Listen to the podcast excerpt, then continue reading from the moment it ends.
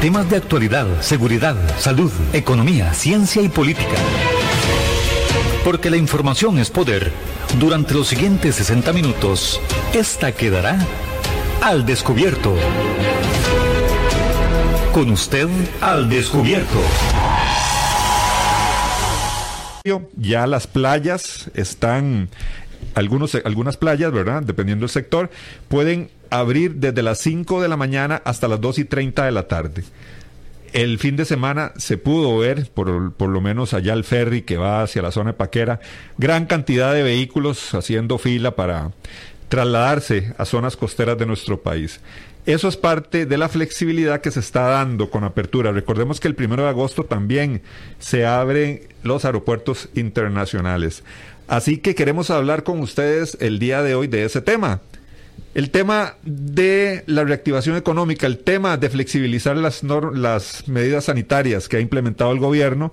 Eric, pero tenemos, esto es una balanza.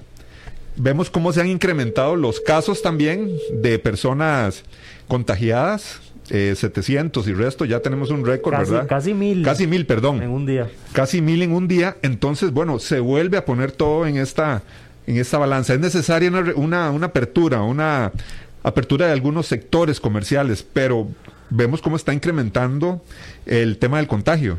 La gente manifiesta que cómo es posible que se abran las playas, cómo es posible que se venda en supermercados licor y no se permita otro tipo de actividades, por ejemplo, los locales comerciales, los las peluquerías y otros tipos de actividades. Creo, Juan que me parece a mí que sin duda eh, existe un riesgo muy grande en, en, todo este tema, ¿verdad? En, en, esta balanza que vos mencionás y no podemos eh, tapar el sol con un dedo. O las personas se contagian o mueren a raíz de la, de la, de la crisis económica, ¿verdad? Ya muchos locales han quebrado, las personas están desesperadas. Vimos el, el aumento en el tema del desempleo. Bueno, pero ese es el tema que tenemos este lunes, lunes feriado. Vamos, queremos hablar sobre eso, ese balance que se tiene que hacer. Bueno, se tiene que haber una apertura, hay, gente, hay más personas contagiadas. Tenemos llamada. Muy buenos días. Buenos días. ¿Su nombre? Eh, Alberto Gómez. Don Alberto, ¿de dónde nos llama? A mí este tema me interesa mucho porque yo durante toda mi vida yo soy una persona pensionada, retirada, tuve un abastecedor y un bar. Ningún negocio. Resiste trabajar solo ocho días diarios, porque los gastos del negocio, luz, corriente, agua y provisión, las ocho horas no permiten que uno salga adelante. El que tiene negocio propio tiene que trabajar por lo menos 16 horas diarias. Para las 8 horas primeras, hacer la plata para pagar los gastos y las otras 8 horas siguientes para poder tener algo de ganancia. A mí lo que me resiente es que aquí se habla de que es la minoría de personas que son inconscientes y hacen actividades y hacen desorden pero la mayoría somos responsables, porque no permiten abrir de una manera responsable a los negocios, por lo menos por ocho horas, para hacerle frente a los gastos. Nada más, hacerle frente a los gastos con una, digamos, de, de 6 de la mañana a, a 7 de la noche o a 5 de la tarde. Los negocios, yo que tuve negocio toda una vida, sé lo que es para nosotros los comerciantes no hay días feriados, no hay domingos, porque los sábados y los domingos es cuando la mayoría de la gente está libre y son los momentos que aprovechan para ir a, a los negocios, a comerse, ir a un restaurante, a comerse algo, ir a tomarse algo a un bar, ir a comerse una boquita. O sea, yo quiero hacer hincapié en esto. No todos los comerciantes somos irresponsables. Se puede manejar bien un 40%, de agarrar algo por lo menos para hacerle frente mientras pasa la pandemia, para que no, no, no nos obligados a cerrar. Así como les dije al principio, si un negocio no aguanta solo ocho horas, imagínense estar dos, tres meses cerrado. Yo no sé cómo han hecho esta gente. La persona que pueda iniciar es porque hizo un buen capital y tiene una reserva buena para poder aguantar 3, 4, 5 meses sin trabajar. Es imposible. Es que es muy fácil para un ministro de seguridad de salud y de seguridad que ganan 4 millones y medio, más o menos es lo que calculo yo, poner restricciones a la gente que trabaja independientemente.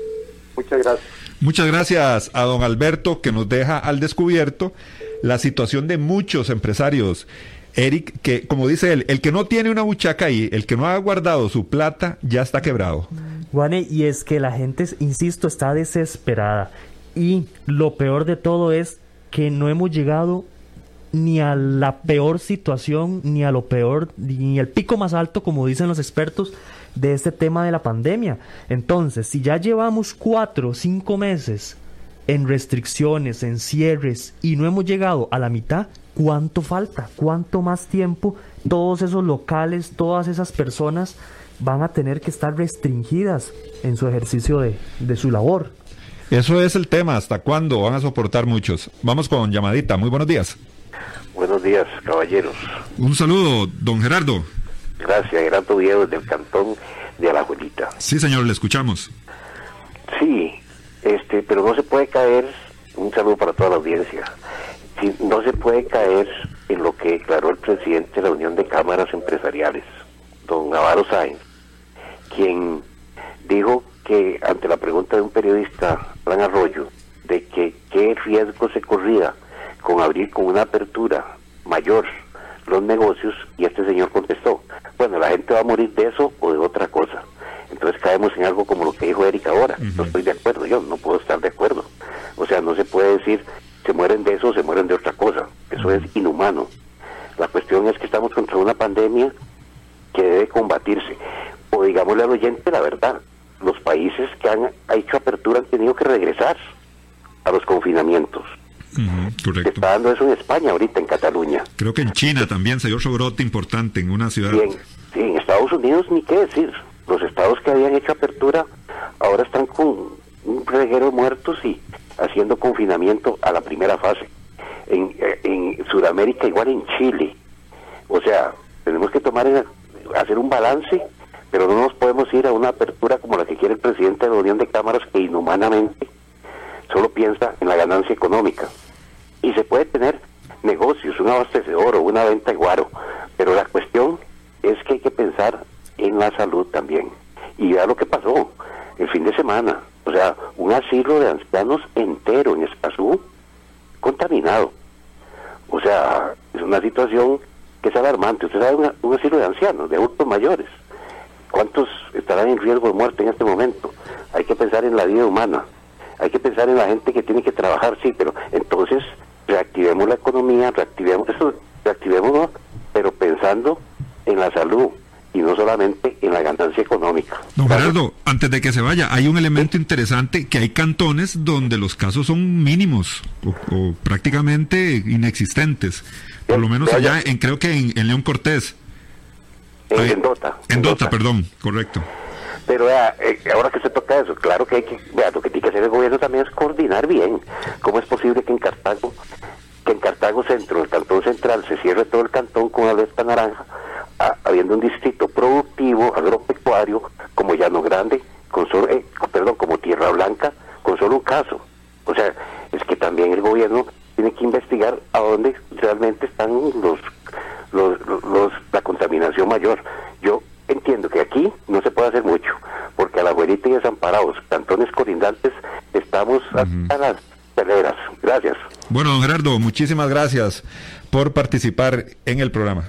Y es que no, no, sin afán de criticar, sin afán de, tirarle a nada, ningún sector, pero la gente, la gente dice y compara. Si se abrió un hotel donde hay gente en un salón comiendo, donde hay gente en una recepción, si, si la gente se sigue transportando en los buses, en los distintos medios de transporte como taxis, Ubers, si los supermercados están abiertos, donde se manipula mucho tipo de objetos de, de- Mercadería. de mercadería, y sabemos que ahí se traslada el virus, si todo eso está abierto, ¿por qué no se pueden abrir otras cosas? Ese es como el reclamo que realiza la gente. ¿Será que, por ejemplo, el sector turismo presionó tanto que al gobierno no le quedó más que ceder?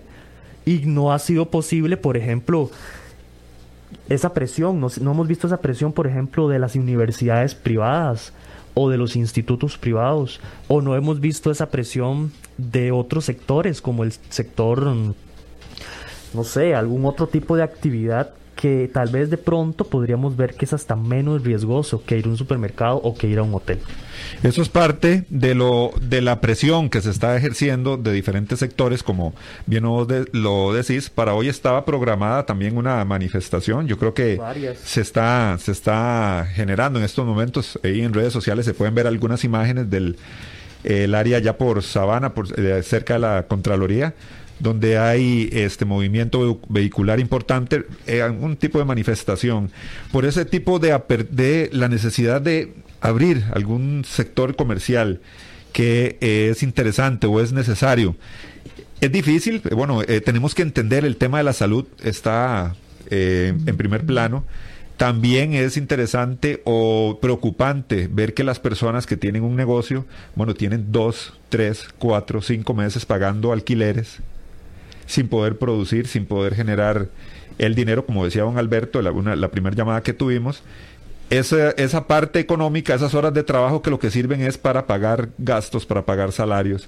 Entonces es muy preocupante lo, lo que estamos viviendo. El tema aquí es que no sabemos cuánto tiempo más, porque se están incrementando los casos y prácticamente el confinamiento para los costarricenses se dio cuando teníamos dos casos, cinco casos y ya todo, mucho sector, eh, mucho sector comercial ya estaba cerrado, que eso fue en los primeros meses de la pandemia. Y entonces desde ahí ya viene todo esto, muchos comercios cerrados y se viene la peor ola, que es la que estamos viviendo en este momento, y se tienen que nuevamente tomar las medidas y se ve todavía más larga la apertura de algunos sectores. Por ejemplo, en el área metropolitana, como decía don Gerardo, esto está infectado y lleno de, personas contagiadas. Vamos con otra llamadita. Muy buenos días. buenos días, compañeros. ¿Su, nombre? Mario Villalobos, de Tío 4. Eso, don Mario, ¿qué le parece a usted? ¿Será que ya urge que se reactive la economía o podemos aguantar un poquito más? Es que en realidad nosotros tenemos una economía en mucha parte informal. Esa es la que está más afectada, los negocios pequeños. Los negocios grandes sí pueden ahorrar porque la clave de ellos no es solamente comprar mercadería en volumen para bajar los precios, sino también pagar salarios que desde el punto de vista para algunos son raquíticos.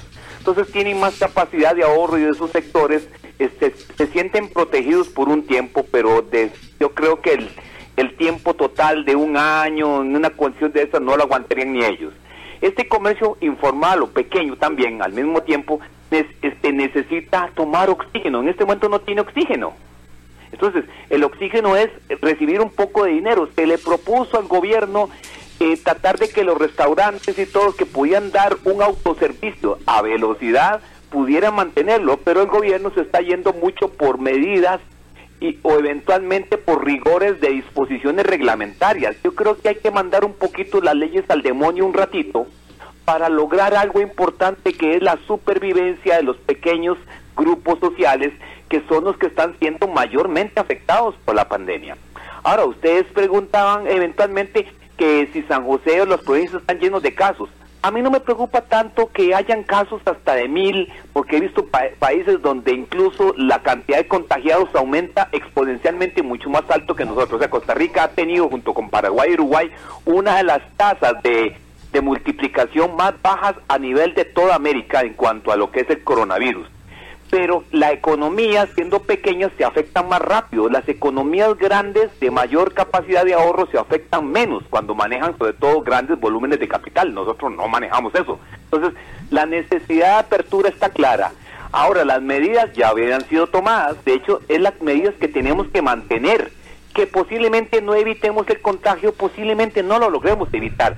La lucha está en lograr que sean menos los hospitalizados y mucho menos los muertos. Ya lo dijo la caja, ya lo habló el Ministerio de Salud. De hecho es así, pero la necesidad está muy clara. Y para explicar este concepto de por qué grandes países tienen grandes olas de esto. En cambio, nosotros tenemos una ola pequeña y eso que podrían ser tres olas para todo el mundo en general. Ya pasamos la 1, estamos en la 2, posiblemente venga una tercera. Esto se da porque hay mucho, mucha contaminación a nivel de lo que es la sangre por los grupos sociales que existen en países. ¿Qué es lo que más ha afectado a Estados Unidos, a, España, a Italia, a otros países? Una migración de otros países en la cual la gente no, no disfruta de ciertos beneficios sociales a nivel de salud. Entonces son personas que tienen problemas de salud cuando llegan incluso a los países que quieren, a donde quieren ir a vivir, tienen costumbres alimenticias diferentes y entonces esta pandemia ha demostrado quiénes son débiles a nivel del sistema inmune por el tipo de alimentación, por el tipo de hormonas y que a las cuales se exponen. El latinoamericano ha sido perjudicado, el, el, el, afroamericano ha sido perjudicado, el, el asiático, esto por ejemplo a nivel de Estados Unidos, pero si usted va hacia el centro de Estados Unidos, no notará tanto eso, porque ahí casi no hay latino, casi no hay negro, casi no hay chino esos grupos sociales de esa zona están más protegidos. Aquí en Costa Rica está ocurriendo más o menos parecido. Entonces, si usted busca allá en, eh, en la zona de Dota, León Cortés, casi no hay extranjero. E, eso hace que los contagios externos prácticamente casi que no estén llegando. Entonces, eso ha salvado a esos pueblos. Pero también desde esos pueblos hasta las grandes urbes, todos necesitamos tratar de mantener el, el negocio hormiga, aunque sea funcionando, porque eso va a permitir que la gente no se deprima, no solamente a nivel económico, sino a nivel físico, y no tengamos una mayor incidencia de casos de hospitalización. Como digo, no me preocupa el contagio.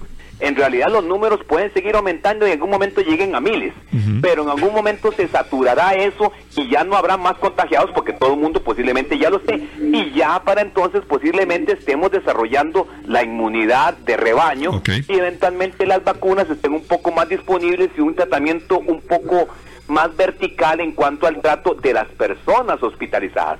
La economía, no obstante, no tiene que ser el gran perdedor de esto. Más bien debe ser el que mantenga elevado el, la, emotividad de un país, porque lo peor es bajarle la emotividad a un país quitándole sus medios económicos. Que pasen buen día. Igualmente, mi amigo, que disfrute este día, este lunes. Estamos en día feriado. Un saludo para Roy Alexander Alpizar que nos hace su reporte de sintonía desde New Jersey. Excelente programa, dice. También para don Jaime Cordero. Dice reportando sintonía desde Los Ángeles, California. Muchas gracias a don Jaime. También eh, Vicky Mora nos hace un comentario. ¿Y las fronteras qué? ¿Las cuarterías qué? Para salir adelante se necesita trabajar mucho. Esto solo para medio salir en un país tan caro son parte de los comentarios que ya casi continuaremos eh, reportando. Recuerden que eh, si tiene su opinión, si usted es un pequeño comerciante, queremos escuchar qué es lo que tiene que decir. ¿Será que puede aguantar más o necesita ya en este momento de esa reactivación e-, económica, que todo de poco a poco empiece a poder ser como era antes, a reabrirse los negocios, manteniendo las medidas higiénicas y todo lo que dice el ministerio, pero que por lo menos ya se pueda abrir, ya se pueda brindar ese servicio. Queremos escuchar su opinión al 905-107-107. Tenemos persona en línea, buenos días. ¿Qué tal? Buenos días. ¿Su nombre? Luis Arias. Don Luis, ¿de dónde nos llama? Pavas. Desde Pavas. ¿Qué nos puede decir sobre este tema? Bueno. Sí, señor. Yo en enero tuve influenza, H1N1. Ajá. 10 días. ¿Qué me decían los doctores? No tenemos nada que darle. Su cuerpo se va a encargar de, de curarlo. Nada más, guarde reposo y no se exponga al aire acondicionado. ¿Correcto? Ajá.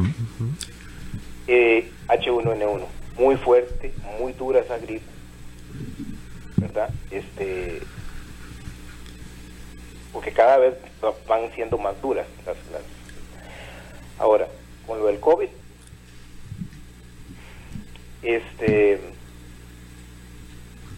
para serles muy honesto, ya a mí no me preocupa el COVID, lo que me preocupa es la pandemia de la crisis económica que va a generar en violencia, en delincuencia, en suicidios, en violencia doméstica, porque apenas recuerden, solo llevamos cuatro meses y medio, nada, nada llevamos. y esto va a durar dos, tres años, más o menos. Entonces, mi pregunta es, ¿vamos a seguir confinados confinados por los próximos tres años? Les pregunto. No nos va a matar el COVID, nos va a matar todas las otras pandemias que se van a soltar. Ahora les voy a decir algo, de qué ha valido estos cuatro meses y medio todo el sacrificio, si no ve los números como están, mejor nos hubieran, nos hubieran dejado andar en la calle. Me dicen que, los números fueran peores. ¿Cómo lo sabemos? ¿Cómo sabemos que, los números estuvieran peores si anduviéramos sin todas estas restricciones? No sabemos. Eh, vean el caso de Uruguay.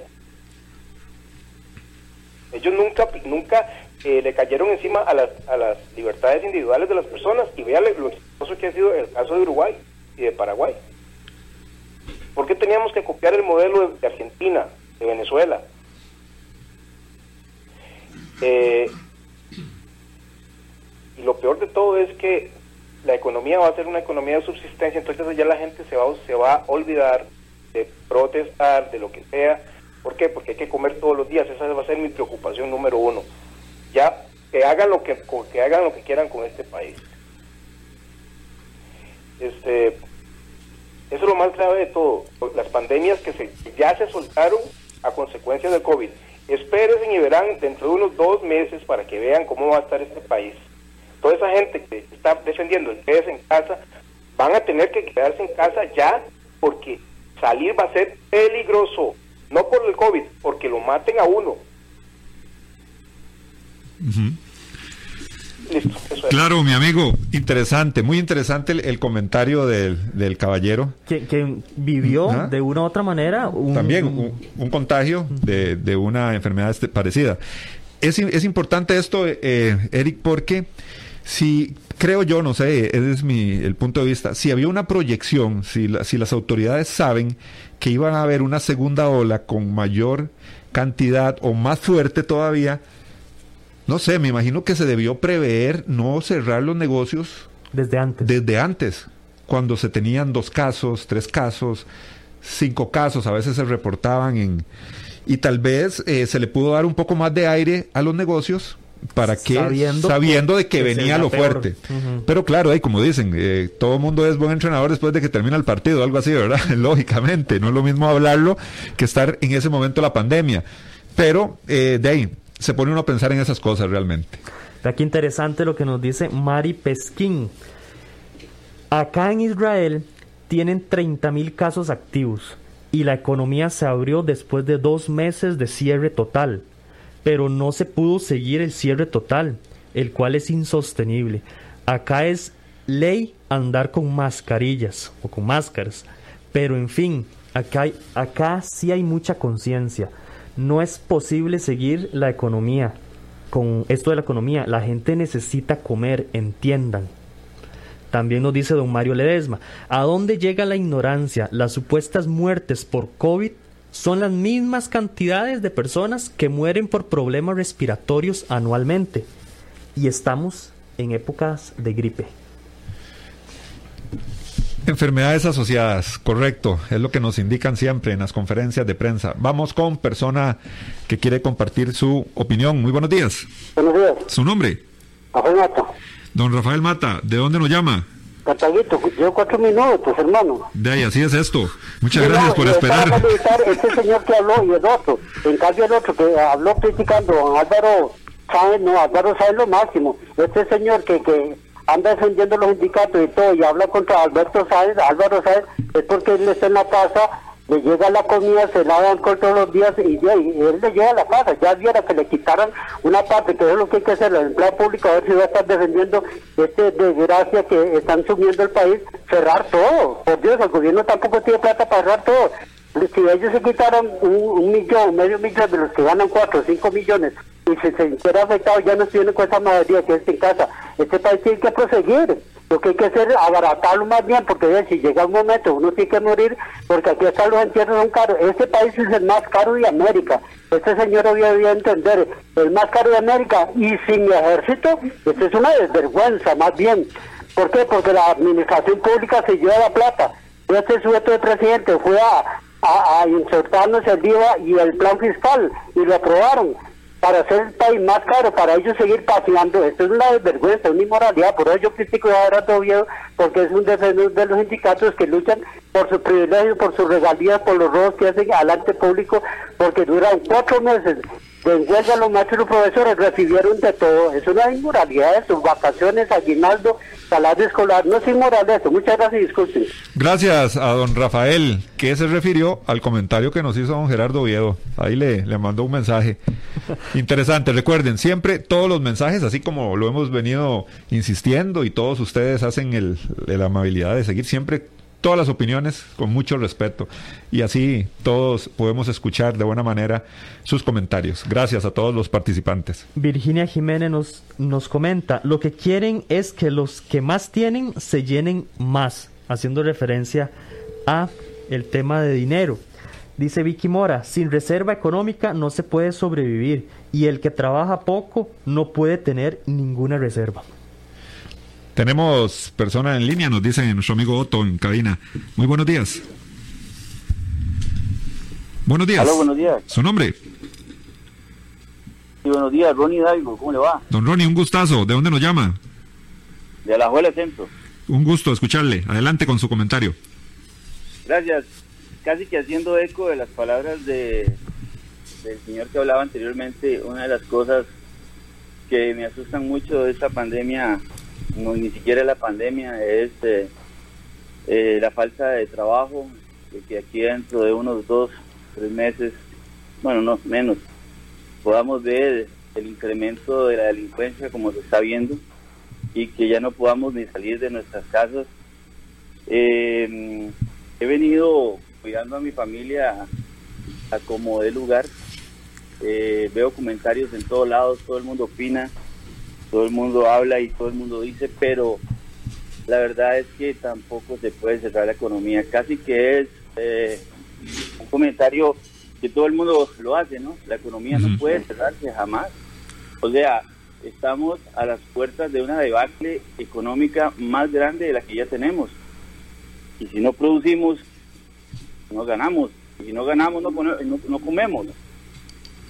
Nos preocupa nuestras descendencias, tengo hijos, tengo nietos, y, no se le pone un freno a esto, a que se abran los negocios y comiencen a trabajar, eh, estamos mal. Y mi opinión al siguiente es muy rápida. Que abran todos los negocios, que abran todos los que tienen que trabajar y los que tenemos que trabajar. No somos niños, ya todos sabemos cuál es el problema del COVID hay que cuidarse, lo han dicho las autoridades montones de veces. No podemos tener al ministro atrás de nuestra espalda o a un policía diciendo que se ponga una máscara o que se cuide o que se lave las manos. Yo creo que ya somos muy adultos para poder saber bien claro de que es una enfermedad que va a convivir con nosotros por muchos años. Esperemos que las farmacéuticas inventen pronto una posible vacuna contra el virus pero si no abrimos la economía, compañeros, eh, estamos mal y vamos muy mal. Muchas gracias, muchas gracias y con todo respeto mi opinión. Gracias, don Ronnie. Muchísimas gracias por participar y dar su comentario. Guanelgue, y es que el tema de no reactivar la economía conlleva o desemboca a ciertos factores o ciertas manifestaciones directamente asociadas. No es solo no reactivar la economía y que todo el mundo está en la casa y no tener dinero. Es que, como lo decía don Ronnie, poco a poco la violencia va a incrementar, la gente se va a desesperar más de lo que ya está. Me parece a mí que el tico ha sido paciente, ¿verdad? Un poco. Pero llega un momento donde es o comer o morir. Eh, así, en palabras. Sí, sí, y es, es preocupante, es preocupante porque todos estamos viviendo la pandemia de una forma diferente hay empleados públicos que tienen su salario y no es que vamos a agarrarla contra los eh, funcionarios públicos. Funcionarios públicos también hay de diferentes niveles, con buenos salarios, con malos salarios, que trabajan en salud, que trabajan en la policía. O sea, también hay diferentes tipos de empleados públicos. Y en muchos casos los hay funcionarios públicos que están sosteniendo a la familia por completo, hasta hermanos o primos o al esposo o a la esposa. Eso está ocurriendo también.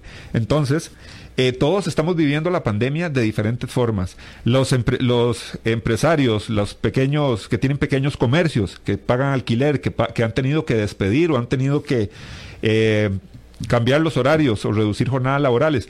Todo lo estamos viviendo diferente. Costa Rica es un país donde hay mucha pobreza y mucha desigualdad y lo estamos viendo. El, el, esto nos quitó la venda en los ojos y a mucha gente nos dejó claro, los que no lo sabíamos, la gran pobreza y necesidad que hay en nuestro país, la gran cantidad de desempleo también. Entonces, en, como decís vos, en cualquier momento hay gente que se va a desesperar y se va a tirar a la calle y, puede pasar cualquier cosa. Entonces, aquí le toca a las autoridades manejar esta pandemia. Eh, desde la parte sanitaria, yo creo que ellos tienen claro lo, lo, que, lo que se tiene que hacer. Pero esa reactivación económica, esa sectorización de los cierres, me parece a mí, que es lo que no ha estado eh, de la mejor manera. El diputado, un diputado Eric Rodríguez, que lo habíamos tenido aquí, por cierto, en el, en el programa, él se dejó decir que parecía que el gobierno agarraba y tiraba dardos al mapa de Costa Rica y, así era como catalogaba zonas eh, amarillas o anaranjadas, haciendo alusión a eso, que hay, hay sectores donde los casos son mínimos y hay limitación para trabajar o abrir negocios. Entonces, eso es lo complicado de esto y esperamos que se resuelva, bueno, no pareciera que se vaya a resolver tan, tan pronto, pero que sí se dé una apertura más estructurada, con mejores bases y que algunos sectores del país sí puedan retomar esa, esa actividad. Mario Ledesma a través del Facebook. Solo los latinos demuestran que siguen siendo ignorantes. Don Roy Alexander Alpizar. Debería un grupo de profesionales reunirse y ayudar. El problema es que el gobierno no le sirve meter gente que no son de la argolla del presidente. Es una lástima. Costa Rica tiene mucha gente profesional, pero no les dan pelota. O el gobierno no les sirve que conozcan cómo es esta verdad un saludo también para María de los Ángeles Jiménez que nos hace su reporte de sintonía. Vamos con otra llamadita. Muy buenos días. Muy buen día, caballeros. Mi nombre es Víctor Barrantes. Don Víctor, un gusto escucharle. El gusto es siempre para mí y agradecido que nos da la oportunidad de participar en su excelente programa, independientemente de que podamos disentir. Eso es lo bonito de estos programas, que se respeta la democracia y la libertad de expresión. Dicho eso, permítame brevemente, en primera instancia, ahora que usted dijo de este frenos, a mí me llama la atención, y disculpe, una digresión nada más, me llama la atención cuando de politólogos dicen pesos y contrapesos. Me gustaría que leyeran el libro de Edgar Boenheimer, Teoría del Derecho, donde habla de frenos y contrapesos, porque pesos y contrapesos no tienen ningún sentido. Es frenos y contrapesos. Para aquellos politólogos que hablan mucho en la radio dicen pesos y contrapesos. Dicho eso, hay otros por ahí que dicen discriminación, otros que dicen pedigrí, otros que dicen renova. Perdóneseme la digresión, pero tenemos que corregirnos porque aquí el lenguaje estamos mal porque no estamos educando como debe ser. Dicho eso, permítame decirle, en primera instancia estoy de acuerdo con el señor Mata y otro que le, lo hizo después, posteriormente. ¿Por qué? Es muy fácil decir, señores, y, permítame decirle, yo tengo mi pensioncita digna, que vivo dignamente hasta el momento, no sé mañana. Pero es muy fácil decir quédese en la casa, no salga, y estamos de acuerdo, hay que resguardar la salud. Pero ¿de dónde viene la salud? De una buena alimentación. ¿De dónde viene una buena alimentación? De una economía que esté dinamizada, pero si estamos en este jueguito, de que y, lo, digo claramente, independientemente de que caiga bien o caiga mal, casualmente el sector público, el funcionario, no, no funcionario público, el funcionario simplemente mete la tarjetita y don pueblo paga impuestos. Pero vaya usted a la municipalidad que el salario del alcalde es de acuerdo al presupuesto ordinario, entre más impuestos hay, más gana él, el, sala- el, alcalde de San José gana 9 millones, y así por el estilo la mayoría, y el vicealcalde gana el ocho- 80%, y así sucesivamente, todos van recibiendo del pueblo. Reitero, es muy fácil decirle al pueblo, quédese en la casa, y estamos de acuerdo, hay que resguardar la salud. Pero el grueso de la población, óigase bien, el grueso de la población, porque el sector público lo, constitu- lo constituyen, el sector público lo constituyen 325 mil personas. Y usted dijo hace un rato, hace un momento dijo, bueno, es que el sector público uno depende de este. No, señor, mire, vaya al, a- al va, le voy a decir, el 40% de los, de los jefes tienen a sus, a sus familiares ahí metidos vaya usted a educación, vaya usted al Caja de Seguro Social y todos esos. Las familiares son los que trabajan ahí. Ellos están llevando la plata. Tienen secuestrado al país. Ellos son los que tienen los privilegios. El pueblo que es trabajador es el que está sufriendo. El que está viendo las leyes es el que tiene que pagar impuestos. Reitero, vaya a la caja, vaya al Ministerio de Educación, vaya a esto, para que vea usted que los familiares son los que están ahí, esos son los que reciben cinco aguinaldos, cinco salarios escolares, etcétera, etcétera. Y el pueblo que está sufriendo, que el que es el que produce la riqueza, la está viendo horrible. Reitero, pero es muy fácil decirle a la gente que es en la casa, no salga porque estoy el otro, pero muérase de hambre.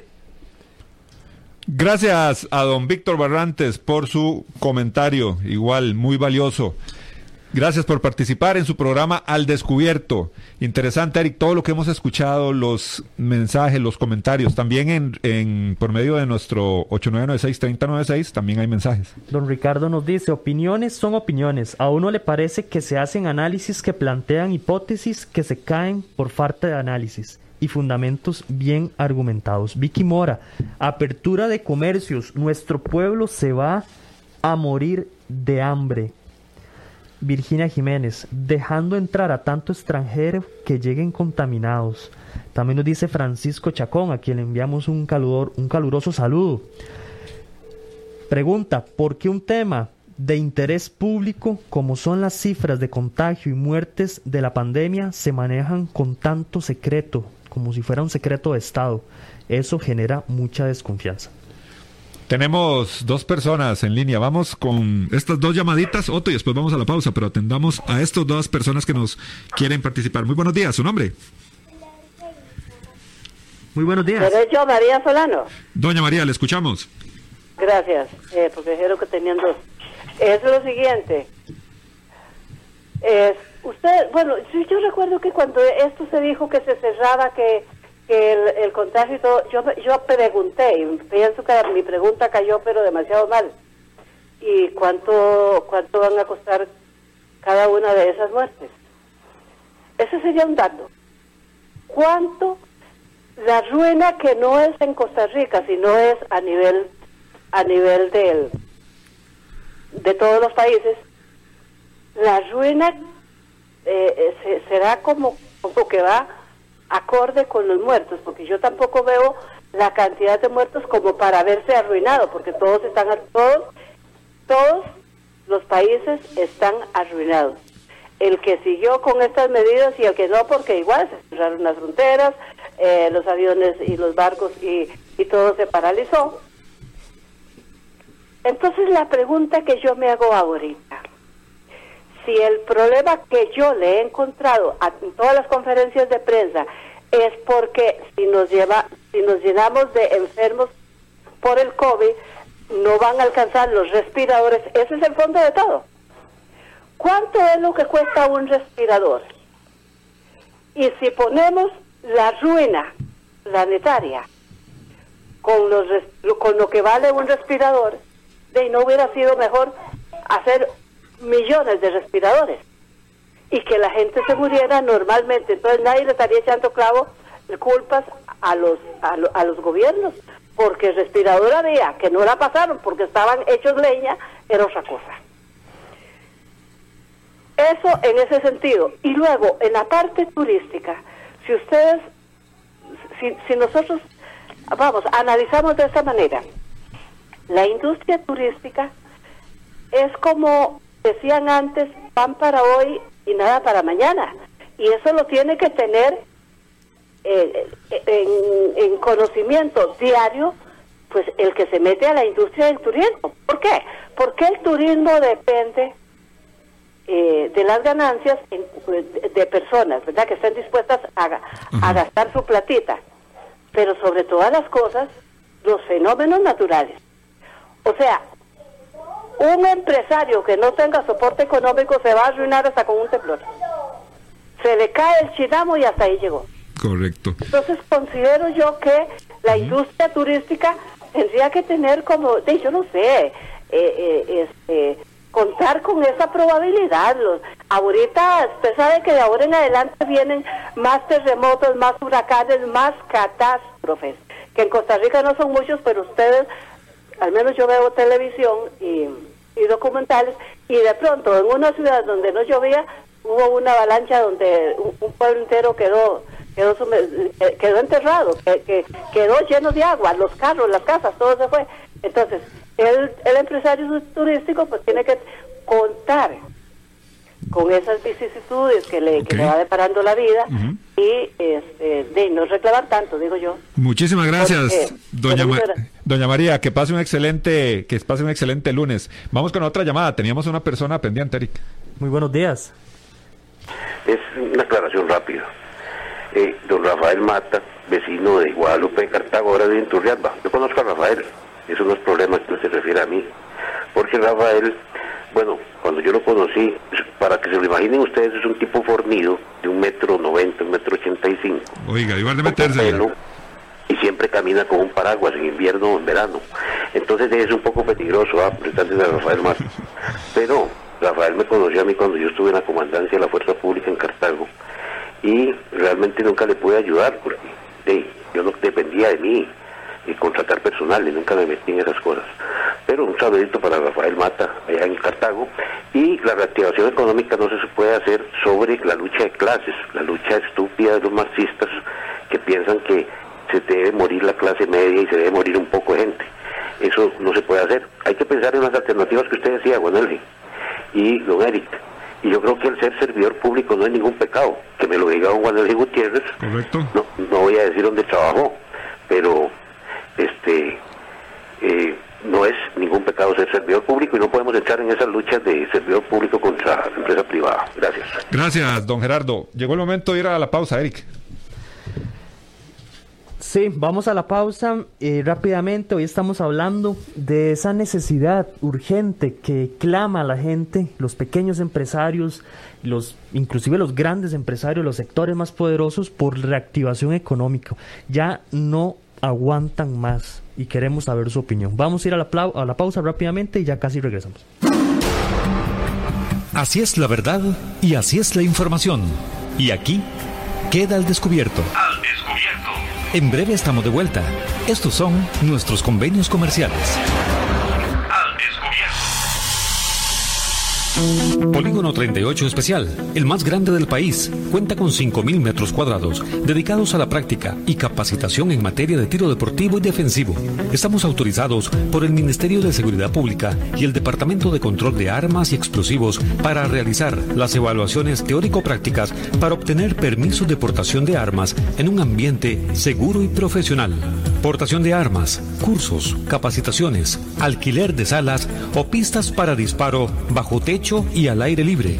Polígono 38 Especial, el más grande del país. Para mayor información comuníquese al 2245-7186, 2245-7186 o al WhatsApp 8449-5811, 8449-5811. Búsquenos en Facebook e Instagram como Polígono 38 Especial. Centros de formación en criminología y seguridad. Somos líderes en capacitación en las áreas de criminología y seguridad, asesoría, consultoría, peritajes, armería e investigaciones privadas. Centros de formación en criminología y seguridad. Para mayor información, comuníquese al 2221-7725, 2221-7725 o al WhatsApp 8556-1719, 8556-1719. Búsquenos en Facebook como Centro de Formación en Criminología y Seguridad. Tesoro más grande de una persona son sus hijos y los primeros años de vida los más importantes. En el Centro de Estimulación Temprana Little Fish le brindamos un ambiente seguro y confiable. Nuestra oferta académica incluye música, natación, yoga, lesco, inglés, literatura y educación física. Además, ofrecemos clases de natación para niños, jóvenes y adultos. Little Fish, la mejor opción profesional para el desarrollo integral de sus hijos. Estamos ubicados en Romuser, 125 metros norte del antiguo AID. Para más información, al teléfono 2520-0587 o búscanos en Facebook como Little Fish. Hay más temas que tocar en el espacio de hoy para poder dejar la información al descubierto.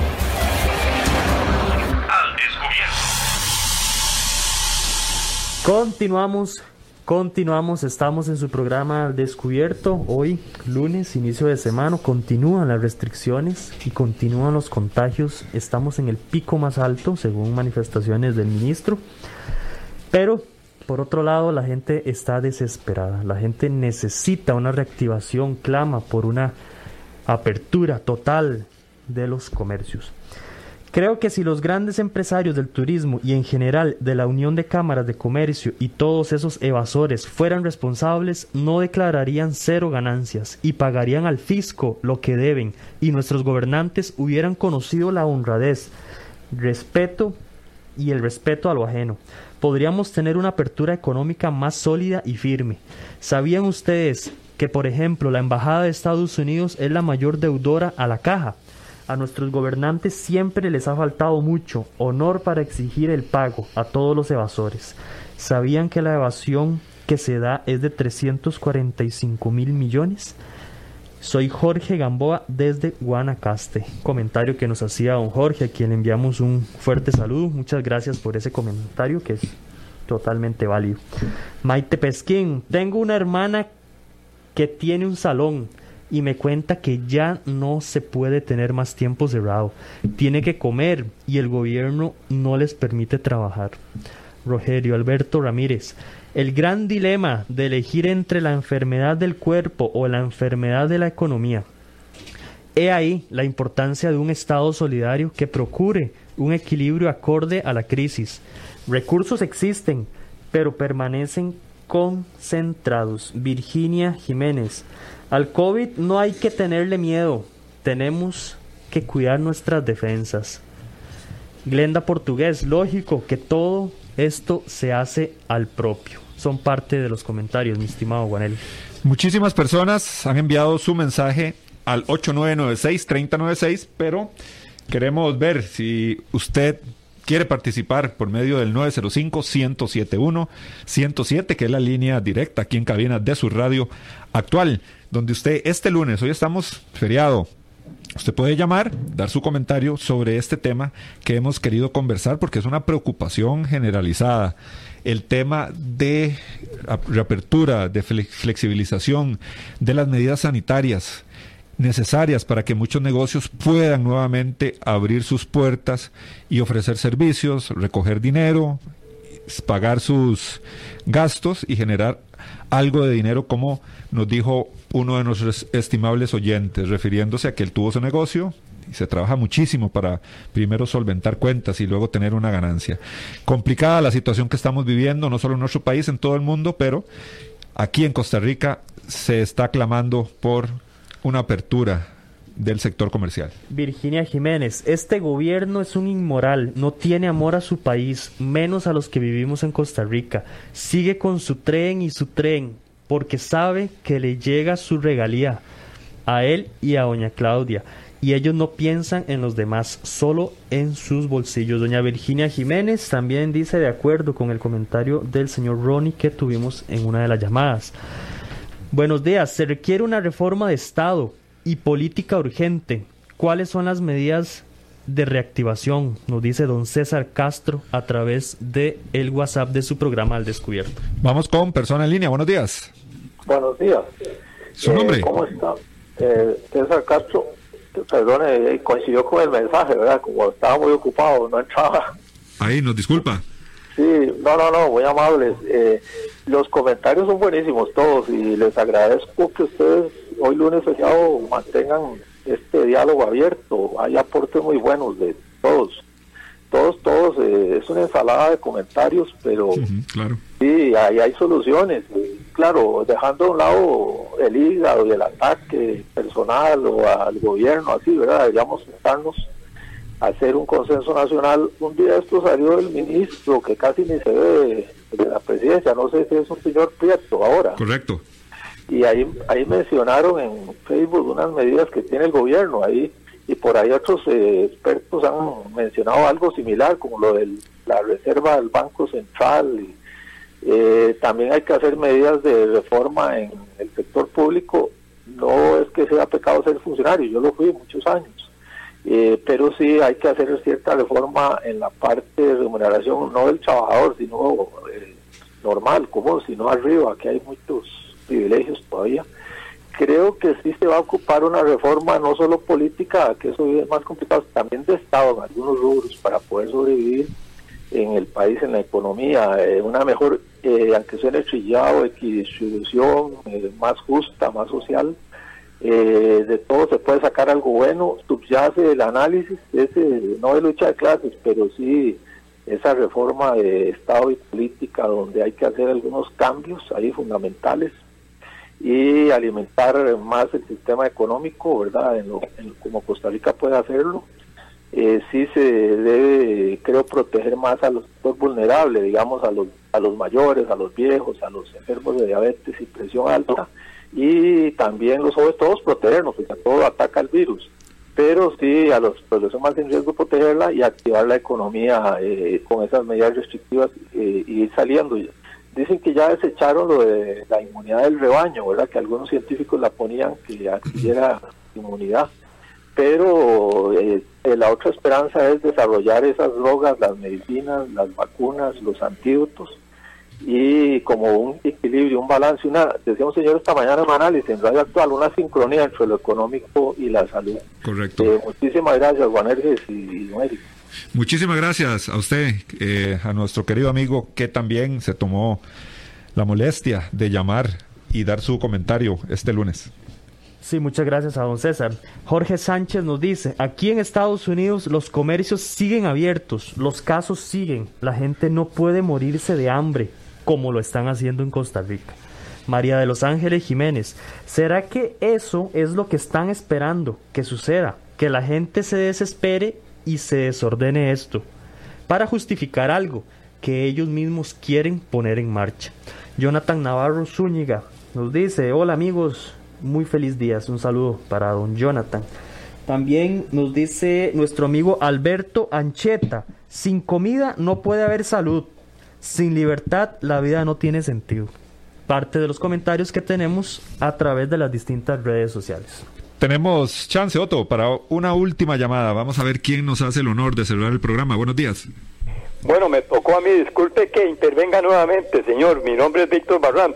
Adelante, don Víctor. Y le ofrezco mi disculpa. No se preocupe, es el cierre, así que rapidito, eso sí, nada sí, más. cómo no, con mucho gusto. En primera instancia, permítame leer una frasecita de Carlos Gallini. Sí, señor. A nuestra sociedad se le educa exclusivamente para desempeñar las profesiones parasitarias, fundamentalmente en el sector público. Dice, y brevemente, yo soy el que dicen que soy marxista y me, me, me enorgullezco de decir que soy seguidor de la doctrina marxista-leninista y no yo no busco yo no busco la confrontación en la lucha de clases. Lo que busco es la justicia y la equidad en la distribución de la riqueza. Y fundamentalmente que la disfrute es que la produce el sector privado y no el sector parasitario que es el sector público. Don Juan ya que usted trabajó en el sector público, honestamente, ¿hay privilegios odiosos sí o no en el sector público? Buen día, gracias y perdonen cualquier cosa. Ah, muchísimas gracias, don Víctor. Bueno, a mí me tocó laborar en el sector público, pero en la parte más mal pagada, que es en el área policial, donde se trabaja más, se sufre más, en trabajos nocturnos, llevando palo, que lo insulten, bueno, de todo pasa en el área policial, ¿verdad? Y es donde más mal pagan. Pero de, de todo hay. Eso es este Interesante. Bueno, una forma eh, bonita de terminar el programa, Eric. Muy valioso todos los aportes que nos dieron nuestros estimables oyentes. Claro, claro. A mí en lo personal también me tocó trabajar durante 11 años en el sector público y si bien es cierto, hay muchas críticas, existen beneficios, o sea, no puedo negarlo, existen beneficios por sobre otras, por sobre otro tipo de trabajos. Sí, correcto. Pero solo uno que estuvo ahí sabe realmente lo que se sufre, lo que implica ser funcionario público, tener esa presión, ¿verdad? Más que todo en el área policial, Eric. Es que nosotros nos desempeñamos, bueno, Eric en el, organismo fue investigador y yo también fui, este, bueno, trabajé en la parte policial y bueno, ahí sí las jornadas son son duras, ir a dar allá a, Isla Calero, bueno, Isla Calero me la conozco yo como la palma de la mano, cuando fue el, tema este de los nicaragüenses que entraron ahí, eh, pero mucha gente dice, pero para eso les pagan. Sí, para eso le pagan a uno, pero el, pago es malo porque se sufre bastante. Bueno, pero eso, aquí el hecho es que eh, de todo hay. Y muchísimas gracias por eh, a todos los participantes, por los mensajes que enviaron, que fueron bastantes. Y de verdad es que es muy ameno, muy agradable poder compartir y sentir el pensamiento. Aquí todos aprendemos, como el mismo don Víctor dice, aquí todos aprendemos. Nos dice nuestro buen amigo Ricardo a través del WhatsApp. Recuerden la frase de aquel señor, con Costa Rica no se juega. También Marich Meléndez, el hambre es una violencia, una violación a la dignidad humana. Mari Peskin, escucho la desesperación de la población, por Dios, y Carlos Alvarado está sordo o ciego. Qué triste. También tenemos un comentario de Alex García. Quédate en casa es un atentado a la libertad e insulto a nuestra inteligencia, pues nos hacen creer incapaces de cuidarnos, tomando actos irresponsables como generalizados, mientras es evidente que la mayoría se ha cuidado responsablemente y sumisamente. Que nos dejen trabajar y tomar el control de nuestras vidas. Con ese comentario cerramos el día de hoy. Muchas gracias a todos por sintonizarnos, por participar de este debate, de esta conversación que con mucho gusto traemos para ustedes. Es importante, es importante escuchar a las personas. Las decisiones, las mejores decisiones se toman como país, como población, escuchando a la gente, escuchando a los que están sufriendo de cada uno de estos flagelos, como el día de hoy es el tema de la pandemia versus la reactivación económica. Guanelga, en muchos países, y esto ya es una opinión personal y para cerrar, en muchos países, em, como, ha sido el caso, países más avanzados que el nuestro, se ha decidido aperturar todo, reactivar toda la economía, todo, no al 50 ni al 25, al 100%. Eso sí, con el uso obligatorio de la mascarilla. El que no utilice mascarilla es sancionado o sea, sancionado con una multa fuerte. Entonces, ese parece que es una manifestación del equilibrio que se puede hacer entre la apertura económica y el cuidado que hay que tener ante el virus que sí existe. No sabemos cuánto va a durar esto, no sabemos cuántos meses más, de ahí esa podría ser, eh, final de cuentas, de ahí una de las opciones. Pero llegó el momento de despedirnos. Muchísimas gracias a Otto Alberto aquí en cabina Gracias a todos ustedes los que participaron. El día de mañana tenemos invitado y esperamos que usted nos acompañe a partir de las 10 de la mañana. Muchísimas gracias. Temas de actualidad, seguridad, salud, economía, ciencia y política. Porque la información es poder. Esta ha quedado al descubierto. Al descubierto.